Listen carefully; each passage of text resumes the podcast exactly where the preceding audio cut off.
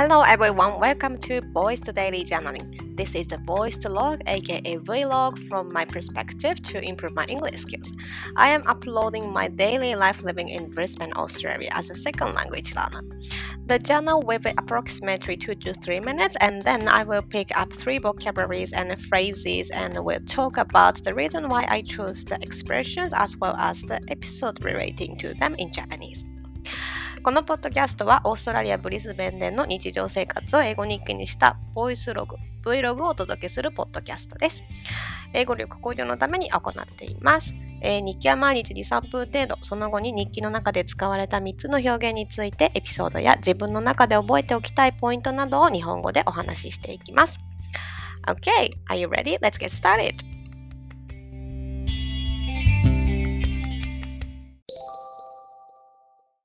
Today is January 19th. The weather in Brisbane is pretty good, so it is a really good day to restart my hobby, this voice daily journaling. Actually, I used to do it on the Instagram platform. However, the process took a lot of time in order to visualize, such as adding both English and Japanese subtitles after the recording. Even though I used the auto caption function,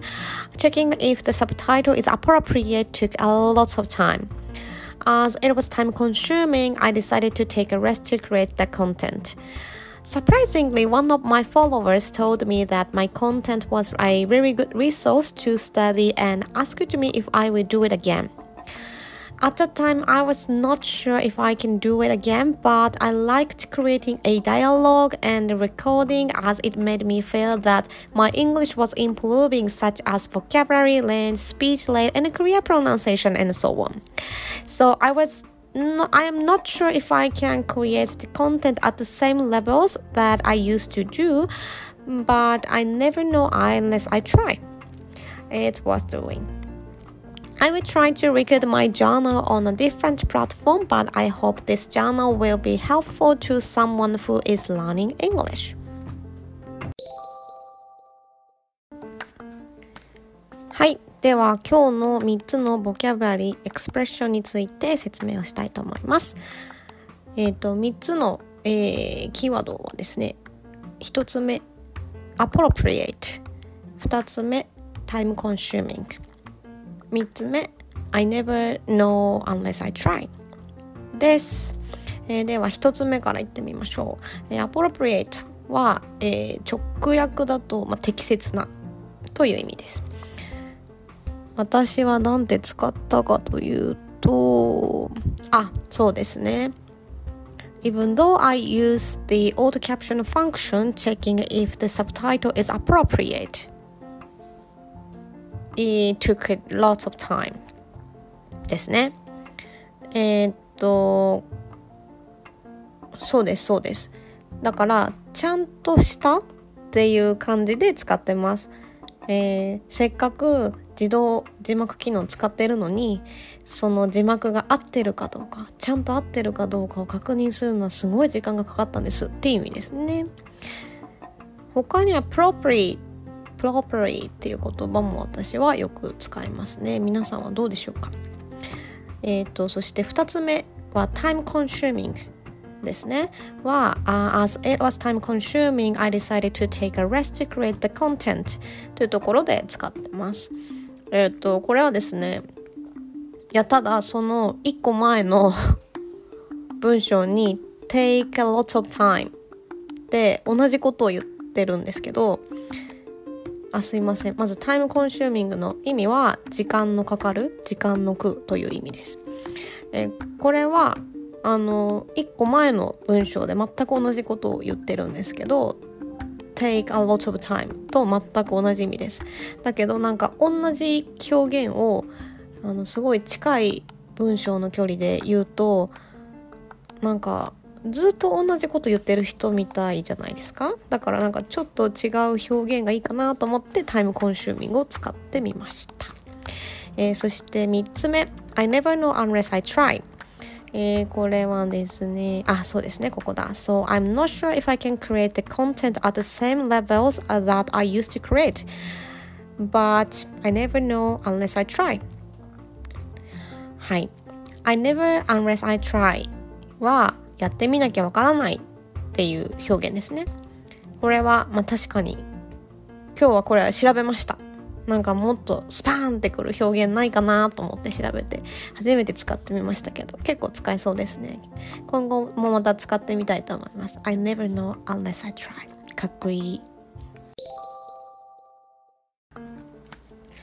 はい。今日からですね始まりました。また英語日記を始めさせていただくことになりました。以前はですねインスタグラムでこの英語日記を毎日あげてたんですけどレコーディングしてから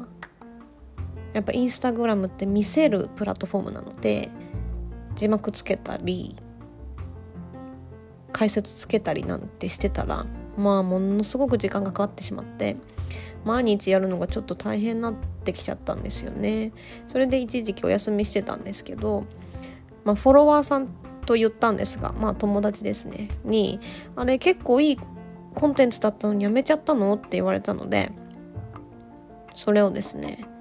やってみることにまたやってみるかって思えるような、えー、一言でした。まあ単純なんですけどね。まあそんなわけでですねインスタグラムから、えー、ポッドキャストにやり方を変えてみようかなと思っています、えー、なぜならですねこうダイアログを作ってそのスクリプトを読んでレコーディングするのは毎日とっても楽しかったんですよね。へえこんな表現があるんだって思ったりとか。毎日ですねこうオーストラリアに生きていようがですねやっぱり仕事だったり家族だったり同じような人と関わると喋れる表現もどうしても狭くなってきてしまうのでこういうふうに自分でわざわざ勉強する機会を作らないと新しい表現だったりあの最近の言い回しとかはできないのであのいい機会だったなと思って、まあ、久しぶりにやってみることにしました。それではですねえー、っとまあ、これがですね誰かのお役に立てば幸いです。例えば毎日勉強しているあなたに届いたり、えー、こんな子でも仕事ができるんだなって思っていただいたりあとはあへえそういう表現があるんだって私みたいに思っていただけたりしたら嬉しいなと思っていますはいそんなわけで今日もてか今日初めてですね。えーボイスデイリージャーナリングアップロードしてみましたけど皆様いかがでしたでしょうか？明日もまた頑張って配信をしたいと思います。それではさようなら。